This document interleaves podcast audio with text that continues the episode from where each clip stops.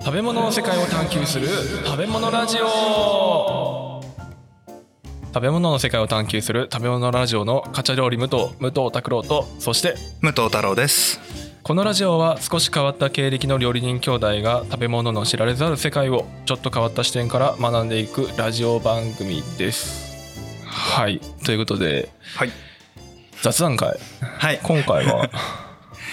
いやこの間さ、うんえー雑談しながらなんかじゃがいものまとめの時かななんか話が歴史とか文脈がだんだん未来とか環境とかいろんなとこ飛んだよねみたいなうん話になったので、うんじゃあいっそのことを現在と未来の話してみようかなってい うね振り切ったねはい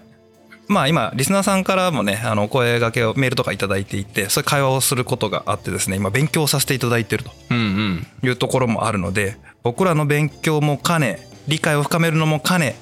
ちょっとその辺のねフードテックの話をフードテックはいフードかけるテクノロジ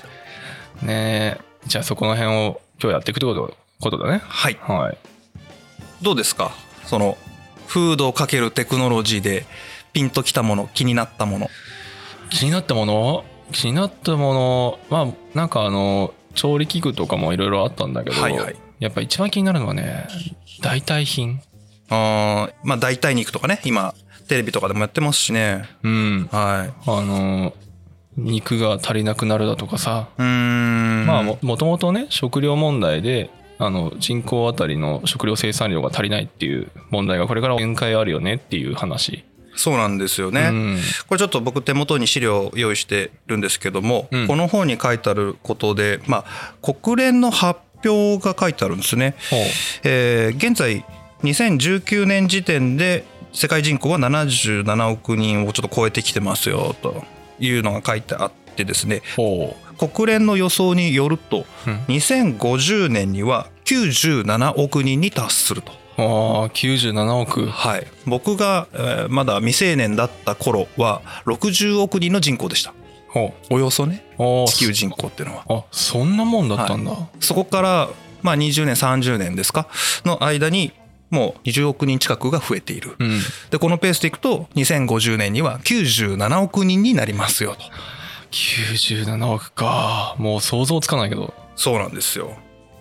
でこれあのこの本の中にも出てきますけど「あうんのサピエンス全史」を書いたことで有名になったハラハラリさんっていますよね、ほうほう、はいえーユバルノア・ハラリさんうん、あの方がこんなことを言ってます。現在地球上には家畜化された豚10億頭、牛15億頭、鳥5000億羽が暮らしていると。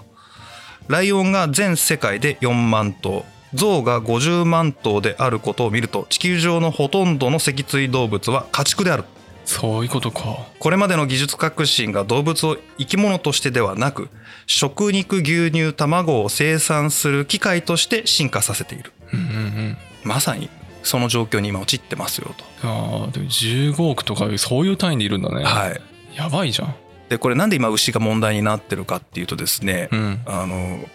別に人口増えたらじゃあ牛肉食べたいんだったら牛増やせばいいじゃんでは済まされなくてですねほうまず今地球温暖化現象があの環境問題として上がってますよね。うんうん実はこれも僕よ初めて知った時にはひっくり返ったんですけど、うん牛のゲップが問題なんですよ。どういうこと 牛のゲップあの何の回かでちょっと軽く解説してるんですけど牛って胃袋4つあるじゃないですかあーあー言ってたねで1個目は消化しないとほで2個目から3個目4個目にかけて消化をしていくううんうんんですって、うんで1個目何かっていうと発酵蔵なんですよあれ、ああ言ってたね、はい、あそこであの繊維食物もう稲の葉っぱとかあのガラス繊維の強いやつですよねうんあれをそのまま消化できないのであそこで微生物に発酵させてでそれを一回口に戻してそれをもしゃもしゃやってもう一回飲み込むとこう2番目の方に行くっていうそういう仕組みをしてるらしいんですねうんうんうんでこの時に出るゲップがですねメタンガスそのものなんですよほで今読み上げた通り牛15億頭いるじゃないですかううんうんうんでしかも寿命が短いんですよ家畜だからほ長くても23年で肉にされちゃったりするわけでしょうああそうだねだからもうものすごい量のゲップが出るので温室効果ガスの10%くらいは確かゲップじゃねえかな 10%10% なんかそんな感じはえぐいね そうちょっと数字今メモしてこなかったからあやふやだけどなんか結構な量がゲップによる温室効果ガスの発生源はあ、そんなことあんだ。なんだって感じじゃないですかう、ん。であの家畜類の問題点になってるのが生産効率が非常に悪いことなんですよ。ほまあ家畜に飼料を食べさせるためにはまず飼料を育てなきゃいけないじゃないですか。う。うん。であの動物たちって人間と違ってとんでもない量食べますよね。 うん。だってさあんな栄養の少ない藁みたいなやつだけであの巨体を動かしてるでしょうんうんうん。すっごい量食べなきゃいけないじゃん。そうだねで。すっごい面積必要なのよ。うんうん。でそこに例えば米植えてたらこんだけ取れるのにっていうところで餌を作ってるわけでしょだうん。からこのカロリーで計算をすると非常に効率が悪いんですねああ。ほ水も大量に使うんうでほだから植物の場合はワンステップで人間のお腹に入るけど一回違うステップ踏んでるんで、うんその分だけ当然ロスが発生するう。うんうん。大きい目で見るとでそれが環境負荷にぼちぼち影響を与えるレベルになっちゃったねああ。まあ、それとあの、ああれだよね。餌の輸送のうんコあースそトうとか、そうそだねこで石油を使ったりとかっていう、その餌を運ぶ部分においても大変な負荷が高いっていうそうなんですよ。話をどっかでう読んだ。んで広大な面積がいるんで、まあ、これは牛に限った話じゃないですけど、うん今度食肉化されたものまあ小麦でも米でもみんな一緒ですけど遠方から運ぶということをやりますよね。うんうんうでん。現在日本の小麦の値段が上がってるっていうのもそういうことですよね。そうだうね。ん、遠くから運んでくるで戦争等の問題があって迂回するからえー値段が上がっちゃうで石油も高騰してるうん。結果食べ物に値段が乗っかってくるっていうそういう状態もありますよね。あー前言ってたコールドチェーンの話あそうですそうです、はい環境負荷でかいぞって話ですあの冷やすシリーズのねはいあのコールドチェーン破綻したらやばいよねなんて言ってたのにはい破綻したねほぼそうしかもね冷やす技術の方ではなくて今度運ぶ方で破綻しかか ってる、そうなんだよねうん、運ぶの石油ですからねうん石油が食べ物運んできてるんで、うんあと海ねそうそうそうね海の航路が制限されるはいそうか戦争みたいなこういうね国同士の争い事が起こったりするとそういう破綻が起こるねうんそうなんですよねいやー1月頃とかだもんね収録した1月とか、はいはいそれぐらいか12月から1月まさかこんなキンキンでそのうん食料の運搬のコールドチェーンっていうコールドチェーンはね、はいあの冷やす冷凍技術のつないでいくっていうコールドチェーンの話だったけどそれが破綻するとは思わなかったよねねえまあ破綻としてるとまでは言わないですけどちょっといびつになってきちゃってはいますよねうん、いやもうあと本当にもう一歩何か起こればはい即座に途切れる話だよ、うんそうすると日本にはサーモンが入ってこないっていうそうなんですよ今サーモンめちゃくちゃ高いですからねああ言ってたね、うんもう国産の天なんちゃらマスってブランドマスと値段追いつきそうですからね今、マジかうん、やばいねノルウェーサーモン冷凍もの、ああはい、今まではちょっと冷凍食品としてはいまいち値段が上がらなかったですけど、うん今どんどん値段上がってるんでいやーサーモン上がるとあの毎朝みんな食べる焼き鮭がめちゃくちゃ高いっていう、状態になりますね、うんう ん、今はスーパー行くとやばいらしうい、んもう当然あの外国産も上がれば国産も上がりますし、うんでノルウェーサーモンが上がってきてるので、えー、とオーストラリアのタスマニアサーモンか、あれも値段上がってますよね今ねもう需要と供給のバランスがね、はいじ値段ゃんにじゃおんいてじゃんじゃうん上がってってます、そっかそうなると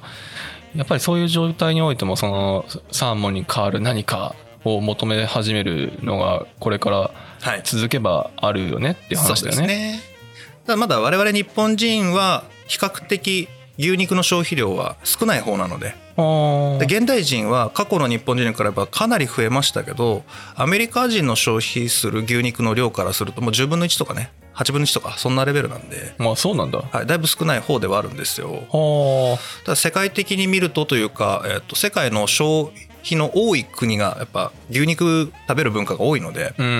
ん。結構そこにねクリティカルな問題が上がってきてますねう。ーんそうなんだだってさあの奈良時代あたりに肉食禁止令出たじゃないですか、うん日本でもうんそれでも言うこと聞かないわけですよおうおうで天皇ですよ神様ですよ当時の感覚からすると神様の命令に反して こっそり食べるようなものなんですよ肉っていうのは、あーあったねその話もはいで下火になってでも江戸時代でもやっぱ肉食べてるんですよちゃんとみんなうんでも表立って食べられないからぐーっと下がってってあまり肉を食べない食べない人が多いっていうベジタリアン文化になってきたわけですねうん何年かか った結構かあったよね、うんその時代数百年かけてやっとそこまでいったわけじゃないですかう、んで明治で肉解禁みたいな肉食文化がバーンって入ってきたらわずか150年でこれですよ、うん150年かまだうんまあ肉食べなくなった時に身長ね小さくなってっていうのはあったけど、まあ前もっと江戸時代前の人たちって結構大きいんだよねそうなんですよ、うん肉食べてますかねえらはそれ衝撃だったんだよいね俺の中では、あのずっと日本って肉をあまり食べないからずっと体が小さかったと思ってたらそれ小さかったのは江戸時代とかあの辺だけなんだよそうなんでっすてよいうしかもねあの肉だけが原因じゃないっぽいですねあそうなんだ一番小さかったって言われてるのは馬戦国記なんですけどあー食料問題かもう単純もにう根本的な食料問題もありますしねうんうんそのタンパク質源が限られてるんでうんうんなかなかね大豆も加工する技術がまだ発展しきってないとか、うん普及しきってないので供給量に問題がありますからね、ああ、うんそうかちょじゃあ代替品っていうと今何があるのか ねまあ大豆肉でしょうああ大豆肉ね一番有名で我々がピンとくるのはうんうんうん実際日本ではね結構大大豆から作った代替肉って結構みんな普通に食べてるんですけどね知らないだけでねあーあー豆腐ハンバーグみたいなまあ豆腐ハンバーグももちろんそうなんですけどいうんやもっともっと身近ですよ多分ねみんなねああれってなるからいなるやまあ最近はスーパー行くと代替肉って言ってねなんだっけ、えー、富士製油さんかほうが代替肉としてね大豆ミートっていうの販売されてますけどほうあのあれですよ謎肉謎肉カップラーメン入ってるやつあああのなんか茶色いはいはい、何かな肉か肉かわからないやつねはい、あ肉じゃないっすねあ肉じゃないのあれはいはいえ何あれ大豆ミートっすわあれそうなの確かそうだと思いますようん謎肉へえ謎肉の正体は植物ですそうなんだはいですですへえ植物かはいもうみんな食べてるんですよはあまたカニカマとはちょっと違う路線なんだなそうですねあのもう動物からではなくてここのポイントは植物から作るってとこじゃないですかはあ要はワンクッション入れないうんうんうんそうすると生産効率要はえっと一つの肉の塊をしょう作るために必要な水の量とか土地の面積っていうのをぐっと抑えられるっていうのがうんうんポイントじゃないですかねああ、うじゃあなんか植物で魚とかあんのかね魚とかかあー今のところどうなんでしょうね需要が少ないからなのかなあんまり発展した話っていうのは聞かないですねなんか植物で牛乳はあるよね、あそうですね、うんはい、まうあんほとんど大豆だったけどうんいや豆乳やんけそれただの そうなんですよ豆乳なんです よ豆乳飲んどきゃいいんですよあ昔からねあの油の少ない牛乳が豆乳って思いながら俺飲んでたからさ、はいまんまじゃんと思っそうてですよまあまああの牛乳はまだそれでもね肉を食べることに比べれば比較的、うんまだ環境負荷は低いですけど、ああそうなのかなうん、だって殺さないからああそうかあの一頭のあたりのねすあの寿そうで命すが長いから大きくなる段階が少ないとそうそうそうそううんうんまあどう取るかですよねタンパク質はうんないとダメなんですよ人類にとってうんうんうんまあそりゃそうだね体を大きくするとか筋肉はみんなタンパク質だからねそうなんですよ結局うーんと糖質タンパク質脂質これが三大栄養素ですよねうんうでん糖質はエネルギー基本的にうんざっくり言ってでタンパク質もエネルギーにもなるけど基本的には体を構成する物質うんまあレゴのあの一個一個みたいなもんですよねあれを組み立てると人間になりますよみたいなおー感じじゃないですか。はっていうかまあタンパク質ってアミノ酸の塊なんでおーあったねその話でも遺伝子、うん DNA 自体がもうアミノ酸の塊なんでわわかりますなんともう一ア回ミノ酸をうんタンパク質を分解してアミノ酸にしますよね。うんでそのアミノ酸を再構築して出来上がってるのが僕の右手だったり左手だったり髪の毛だったりするわけですよ。ああそういうことか僕の心臓もタンパク質でできてるんです当たり前ですけど、ああまあ間返してるけどねはいって話うんまあ、タンパク質を食べないと人間の体を構成できないお生きていけないで細胞は新陳代謝をするので、うん食べたものでできてるってのはまさにそのことなんですよね。うーんでこれを動かしてるのがエネルギーなので糖質だったりとか脂質だったりするんですけど脂質はエネルギー効率はあんま良くないのでうんうんうんあの燃やすのにエネルギー使っちゃうんであ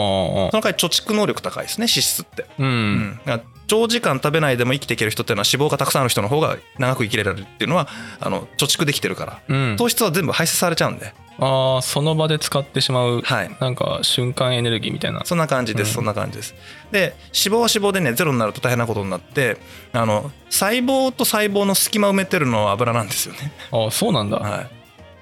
だから脂肪がないとそれはそれで困るんですようん。だから三大栄素であの今問題になってるのは多すぎるから問題なわけでああ、それはね。はいだからあの適切量取っとかないと人間は生命を維持できないああ、これお米のシリーズのあの栄養素っていうか、栄養の、栄養学ってやつね。ああどこしでやまっしたたのねそれやったのようんあまあまあ平たく言うともうよく言うじゃないですかあの僕の体は食べ物でできてるってまさにそれなんですよねうんうん1年後の自分は今の自分と違うっていうぐらいあのし細胞入れ替わっちゃうんで、うん。うん。だからその1年間で食べたものでほとんどの体が作り直されてるああ、1年間なんだ。わかんないちょっと機械も適当に覚 えてないごめん数字忘れたまあ、あとはなんか代替肉でも代替肉とかさ代替品の中であって、はなんかすげえなと思ったのがその肉そのものを細胞じゃないけどあうのはいはい培養で作るっていう培養肉、ん培養肉ですねあれやばいよねあれあーどんな味するんだろうねと思ってねどうなんでしょうねなんか感覚的にはちょっと食べられない気がするんだけど、でも多分黙って出されたらわわかんないんでしょうねかんないなと思うんだよね、うんもうじ人間人間じゃないよもう生命の外側で今言った生体組成をするわけでしょそうそうすごいよねどういう技術やねんと思ってだからに人間の、まあ、臓器が足りなかったら臓器を作ることができるとか多分そういう技術の応用なんだと思うんだけど、んそれにね医療系の方が一番最先端いくからさうん大体医療系のやつは応用が多いよね確かうに、んそれでいくとその延長上にあれがあるね発酵肉がおう発酵肉そう微生物とか発酵の力を使ってこれね仕組みね読んだんだけどほうちょっと理解が及ばないのおう今のところだから感覚としては培養肉の延長上えどういうことだ発酵の力を使って増増殖させるというかへえエネルーギーを増やしていくみたいな、あそんな方法もあるんだ、うんだから大豆の根粒に含まれている大豆ヘモグロビンからヘムを生成する過程で微生物技術を使っているむむむむってヘモグロビンを使って微生物、うんなんかそれであの代替肉のあの肉汁を演出してるとかねはい、微生物を使って発酵を促すことでプロテインを組成する方法うんだそうですよ、そんな方法あんだ、うん、バイオ 3D プリンターで牛の DNA 配列を組み替え組み入れて新たな酵母を作り出しこの酵母で砂糖を発酵させることで乳プロテインを組成乳製品由来のプロテインと同じ栄養同じ味になるという書いてありますね。ああじゃあ形とかは違うけど、うんあの味は似てるよっていう話かいうことがあるみたいですねうーん発酵食品で実はねここの研究分野に日本人だって日本の企業かなり入ってるっぽいですよえー、そうなんだだって発酵だもんあ発酵技術は日本は相当先行ってるらしいねうんなんかもちろんねヨーグルトとかバターとかあるはあるですけど、んだから発酵と発酵のジャンルで言ったらもう膨大なものを日本が持ってる、うんていうかアジアが持ってるああそううかんそうか発酵文化圏なんでねうんうんうん、うん確かに発酵技術はまだまだ先がいろいろありそうだよね、はい、なんかいろいろと考えられるよねっていうまあその話の延長上かどうかわかんないですけど最近ねあの醤油が世界中でまた見直されていってアメリカでも醤油ブームがまた来てますからねああそうなんだはいアメリカで醤油ブーム、うんまたなんか日本人とは違うような使い方を考え始めてるらしくてそうなんだああもうバーベキューステーキが醤油みたいなだかあほうらあの人たちからすると醤油ってめちゃくちゃ奇妙な存在なんですよほうほこれ多分醤油のシリーズの時にちゃんともう一回言いますけどう僕らは当たり前だと思ってるんだけど例えば、えっと、西洋料理ヨーロッパ料理とかアメリカ料理に限って言いましょうか、うんえっと、調理場に置いてある調味料とテーブル上に置いてある調味料って大体別なんですよああ確かにでソースはソースじゃないですかうんでソースは大体つけるものかけるものうんですよね、うん混ぜるとかんでソースはその場で作り込んで横に添えて肉をつけて食べてくださいねってやるじゃないですかうんでこのソースを煮物に入れるってことをしないんですよ彼らはああそうなんだ煮物の味付けのためにそうデミグラスソースを入れるとかまあ今ありますけどうんもともとないんですよねへえだだって醤油ってさ何にでもこう煮るにも焼くにもさ合わせ調味料っていろいろ使うじゃないですかポン酢にもなるしって、うんああいうバリエーションの感覚がないんですよああそうなんだねだソイソースだからあーソースだと思ってるんでああ言うねソイソースってまあ僕らの感覚だったらあのブルドックソースとんかつにかけるでしょ、うんあの感覚しかないのでなんだこいつってこれ超便利やんけってなってるあ醤油ラーメンあの火がついたらしいんですけどああ醤油ラーメンから、醤油ラーメンでソースのこの味付けに使われてるなんかうまみのある調味料があるけどこれかけてもいけるらしいでああ確かなにんじゃこれうん、なんか向こうはあの発酵した食物によるその深みのあるうまいものってあまりないよね感覚的にはあーあまるあのかなそれがあれじゃない乳製品由来の発酵食品とかじゃないかなうんうんってなっちゃうんだよね結局油ベースなんだねうまみを感じるというとそうだねあの外国の方が書いた食べ物に関する本なんか読んでいるとうまみに言及されることがやっぱ当然あるんですねうんでそのうまみっていうところはあのちゃんと注釈っていうか文章の中で書かれてて日本人が言うところのうまみというやつだみたいな書き方されてるへえだから僕ら日本人にとっては当たり前だと思ってるんだけどほうそのそうじゃない方々にとってはあの日本人がよく言ってるうまみってやつらしいぜこれはあみたいなそのぐらいの認知度だみたいです、あそうなんうんだまだまだあの浸透しきってないうんじゃあまあその中でもあの醤油が美味しいという感じる人が増えてきたということもあるのかもねあるんだと思いますよ。まあもともとねあのアメリカ合衆国エリアっていうのはケチャップがあるんでああケチャップケチャップって醤油の変形ですからねあれねん醤油の元になったのってまあひしおがあるじゃないですか、うんうんでひしおは中国で発明されてうんであれねちゃんとね全方位に伝わってるんでひしおってあ中国からはい中国からアジア圏に広がっただけじゃないんであそうなんだちゃんと西側にもシルク道路があってそれこそあの漢帝国は古代ローマ帝国と貿易してますからちゃんとうんうんうんだからローマ帝国でガルムっていう魚の塩漬けのソースが生まれるんですへえでその塩漬けのドロドロになった時の上澄み液を取ってこれをないろんな料理にかけるとうまいぜって言って一坪いい日本円にしていくらだろうな、えー数百万円とかみたいなね超高級調 味料で高っローマ帝国の貴族階級が使ってたっていう記録があっておお胡椒みたいなの流れたなそうそうで行くんですようんでそれを廃れちゃうのよ あ廃れるのだってローマ帝国も廃れててるしねああそういうことねであの作れる地域と作れない地域だから魚だから北方行っちゃうと作れないじゃないですかうんうんうんあそこ地中海だからできるんでああそういうねはい、でその中のこういろんなのが流れ込んでくる中のシリーズに「ケイツアップ」っていううん黒美酒じゃなくて野菜美酒になるのかな、はあ野菜で作るんだはい、草美酒とかね、はまあ、ちなみに草美酒の一種がメーマだったりしますけどあは竹竹で ああ竹で必酒を作ったうんら汁よりもこっちの方がうまいみたいなはあシナチクができますよね。はあはでああいう草美酒っていうのが出てそれが、えーっと何省だったかどの地域だったか忘れたけど中国の中のどっかの方言かなんかでケイツァープとかっていうらしいんですよ。あはあはあでそれがヨーロッパに行ってでそこそこそこそこですよあの宮廷料理人とかそういうところでは一応伝わったんだけどドイツかなあたりで定着をしてでなまってでアメリカ大陸に行きましたでドイツ移民がアメリカに入るじゃないでドイツ料理っぽいものを食べたいわけですよ彼らはう。んうんでいろんなドイツっぽいものを現地の食材で作るっていうチャレンジをし始める。ほでその中の一つがハンバーグだったりとかあとはピクルスだったりドイツの人ってめちゃくちゃ酸っぱいもの食べるんでうへえでドイツにないキュウリでこれで酢漬けしたらあれなんかあれっぽいもの作れるねみたいなサワークラフトみたいな作れるクラウトみたいな作れるねみたいなんでできたのがピクルスで同じような勢いでケイツアップみたいなのを現地のでなんか酸っぱいもんねえななんか酸っぱいもんねえかったらトマト酸味あるぜっつって作られたのがケチャップトマトケチャップああそういうことはいなんかこれ本編で話すような内容今ザクッと言っちゃうんだけどサクッと言ったけどはいケチャップって元は中国語なのよケイツアップとかなんか俺中国語ちゃんと読めないから分かんないけ どなんかそんな発音らしくってああまあ語源としてはそっちから来てるんだねっていうおもろいなと思うのがあのケチャップ発酵させてないんだ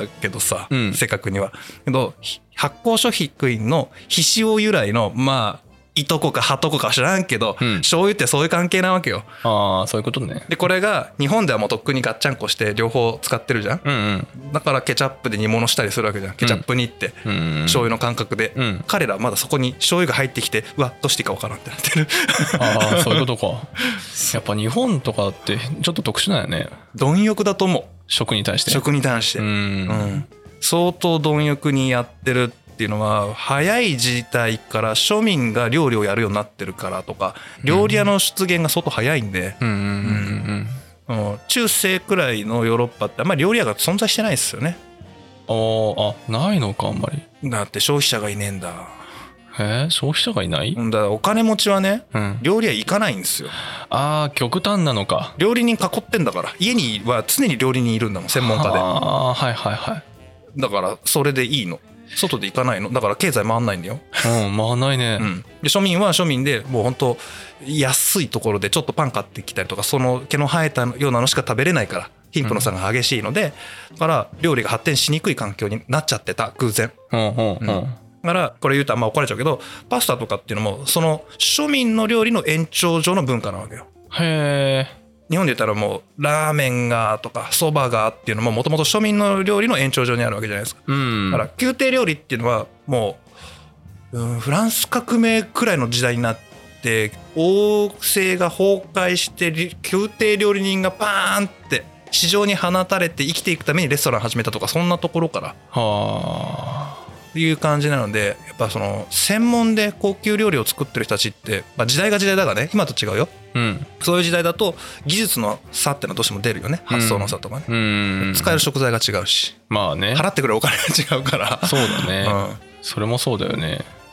なのであのお肉がごおごっつおになってうんごちそうなんで肉が食べられるようになった瞬間に肉だって言っちゃったのかなってこれ俺の個人の感想なんだけあーど、まあでもあると思うよ、うん、やっぱ肉食べたいっていうのはなくならないんじゃないかっていう話も今あるし、ねやっぱそれだけ肉って分かりやすく美味しいんだよねそう、まあ、日本みたいにそんなに牛肉がね環境問題になってフードテックなんだったら肉食うのやめりゃいいじゃないか、うん世界中ビーガンになっちゃえよっていうのはちょっと言い過ぎでうんそう簡単にはね、一回味を知ってる人口がいるからね、うん、これだけ長い歴史の文脈があって肉をやっと食べれて嬉しいってなってる状態で、うん15億頭の牛がいる状態ではいやめましょうって言ってこれはね仮にキリスト教の大元イスラム教の大元仏教の大元がもう全部肉食うなって言ってもやめないと思う。そうだねうん無理無理だね多分無理っすうんもうなんかできるできないとかで言っても多分不可能だよ、うんこれはもう絶対的な権力者がいても多分厳しいしあのそんなの人道的にどうかと思うので、うんじゃあ現実に即してタンパク質を肉のように美味しく食べられるものは何かっていうとさっきの大豆肉とかうん培養肉とか、あの発酵系の培養肉とか、うんそういう話になってくるのかな、うん、まあ代替肉とかの話が多くなっちゃうかな、うんまああの肉じゃないけどありますよ、まあ、肉っぽくしてはいるけどうんと昆虫食とかねああ昆虫食ねまあ動物性プロテインの中では比較的コストが低いからねうんうんほっときゃバカみたいに増えるし、 確かにね生命力があるしねはいうんあだからほら昔の人はイナゴ食べたじゃん佃煮で、うんうんうんあれ貴重なプロテインなんであーなんかアマゾンの方とか行くとね、うんあのでっけえ白い幼虫をねうん貴重なタンパク源として食べるっていうコオロギとか、あうあ、ん、コオロギねこれね、えっとそれこそカンファレンスで人類学の先生がお話しされたのを聞いたので、うん聞いた話そのまま言っちゃうんだけど、うんちょっとどこの国だったか忘れちゃったんですけどねその先生が、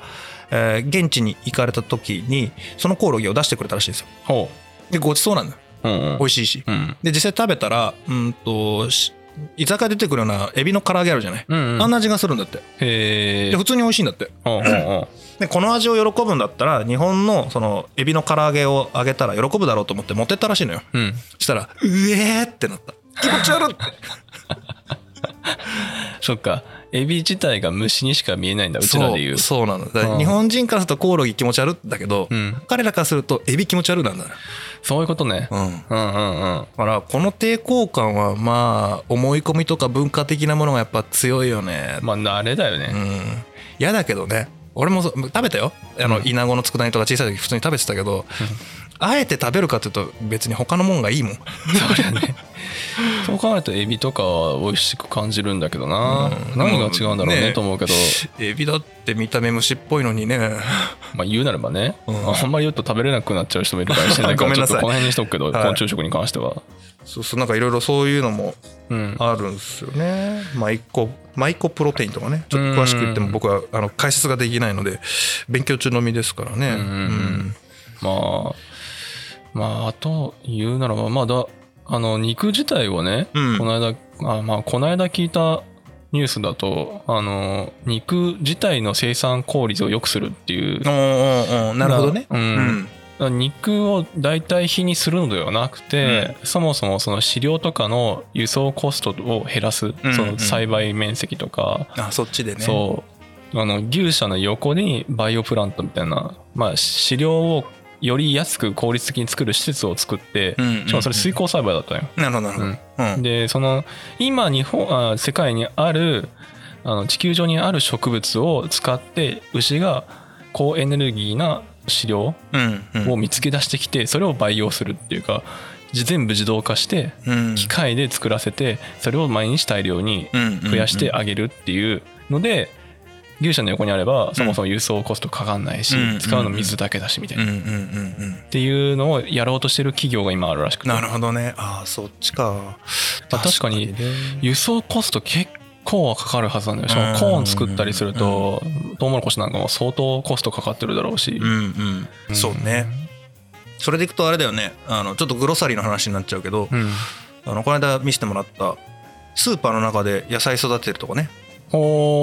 おースーパーの中で中で水耕栽培よ要は、はあ葉物なんかはできるかもね、うんで冷蔵庫みたいなのガチャンって開けたらなんかなんていうのパレットみたいなのあってそれごとガチャンって持ってきて買うみたいな、ああ鮮度は抜群やけどね 当然今そこで育ってるんでみたいうな、んまあそうバイオそのそうか水耕栽培とかその機械の工場を外に設けるのではなくて、そもそも買うところに作ってし作まっちゃううそれ輸送コストゼロっていう、ゼロだね、梱包もないからね、うんうんある意味6時化、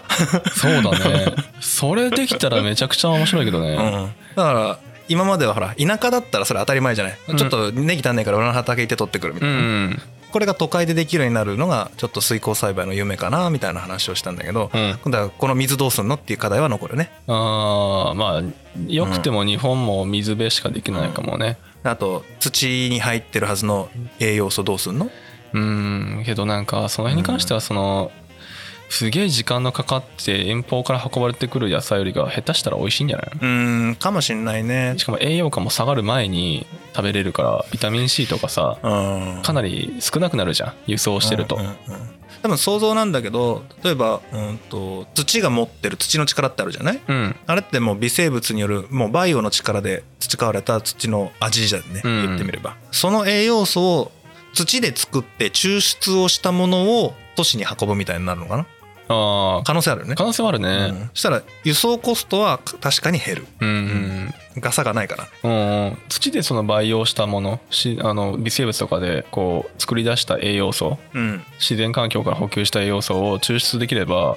うん水耕栽培にも十分使えるかもね、ういんミネラルとかねうんどうすんだろうね、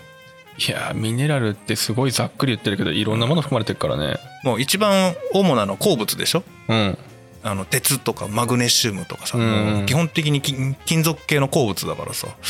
うんあれってどうすんだろうねバイオ的に作り出せんのかねどうなんだろうまあ鉄分とかあれは柿殻から取ったりもするし、ん粉砕したカキ殻あーそっかそっかなるほどね、うん畑に前使ったりとかするし、うんで循環させていくのかなまあその辺の循環でまあいや結局なんなんだかんだ輸送コストが一番あのうんネックになってくるのかなとは思そうこれねどっかの本で読んだぞううん忘れちゃった何の本だか出典忘れちゃったんだけどうんうーんと今の資本主義の仕組みでね、うんえーっと基本的に経済が活性化する時っていうのはお金の絶対量じゃなくて回転量なわけじゃん。うんまあ、これはもうほとんどの方あそうだねって話だと思うんだけど、うんこの回転量を上げるのに理不尽なことをすると回転量が上がるよみたいなことが書いてあってさほそれは何かっていうと隣の町の畑で採れたものを買うよりも200キロ先のところで作ったものを買うとお金が発生するじゃん。ううんこれをあちこちでやると経済ってでかくなんだって話をしててはあ無駄なコストをかけるとわざとああ中間にねそ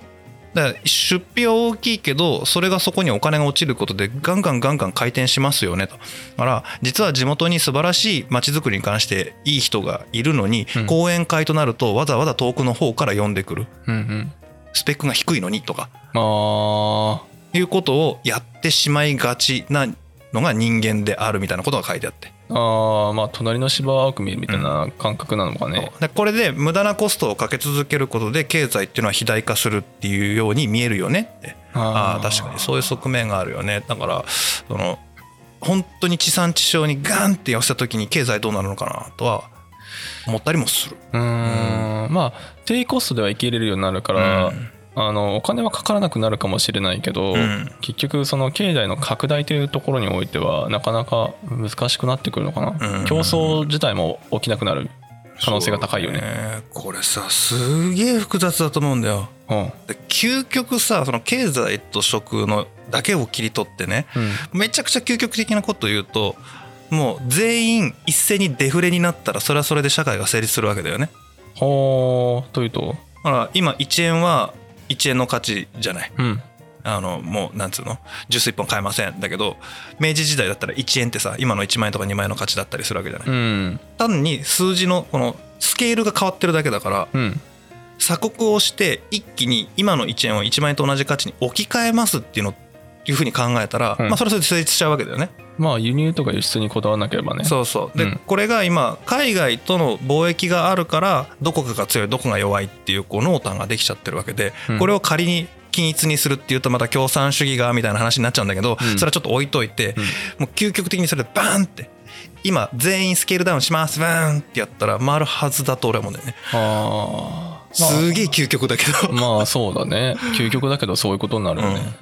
結局絶対値じゃないじゃんお金とかって、うんうん相対値だからうん、その時の状況とかねうん周りの様子だからね俺ねその経済と食のバランスみたいなのってどう取ったらいいのか俺は経済学者でも何でもないしそんな知識ないので ちっとも理解がね理解しようとするとこで目いっぱいなので語るレベルにはいないんだけうんど、まあこの辺はこれからおいおいねいろいろ調べながらまた話せればうんもう少し一歩先に行けるかもねそうだねきっとこれもまた歴史を振り返っていくともしかしたら何かヒントあるかもしれないそうあそれこそ過去を知っていれば必ずしも未来が見えるとは限らないうんけど未来を読むことができる人はほぼ全ての人が過去をちゃんと学んでいるうんうんで過去を学ぶことで見えるのは未来じゃないうんと俺これは俺の感想ねうん過去を知ることで今が見えるああ過去を知ることでね今を、まあ、ある意味俯瞰的に把握しやすくなる絶対できるわけじゃないけどしやすくなるうんうんで現在をちゃんとあの事実をね意外とね現状認識って難しくってそれいろんな物理的な広がり人と人のつながりの広がり、うんあと時間軸の広がりがあるのでこれをいろんな角度から見てやっとこさちょっとだけ現実が見えてくるみたいなところがあるると思うんだよね。うんだからそれが分かって初めて未来への検討ができるのかなっていうふうには僕が勝手に思ってるので、うん前半はどっかの引用 忘れたどこがなんかもう何年も前に聞いた話だかおらーだけどなんでそういう意味では食べ物ラジオとかも含めていろんな歴史とかあと平面的な広がりだよね、うんあっちの国ではこうこっちの国ではこうみたいなね隣の芝はこうだみたいなのも全部こう情報を入れていくことで今自分が何者なのかっていうのが分かれば、もうちょっと未来語れるようになるのかなそうねまあちょっと長くなったんでおえっと今40分なんですけどほううほうほうーんとまだ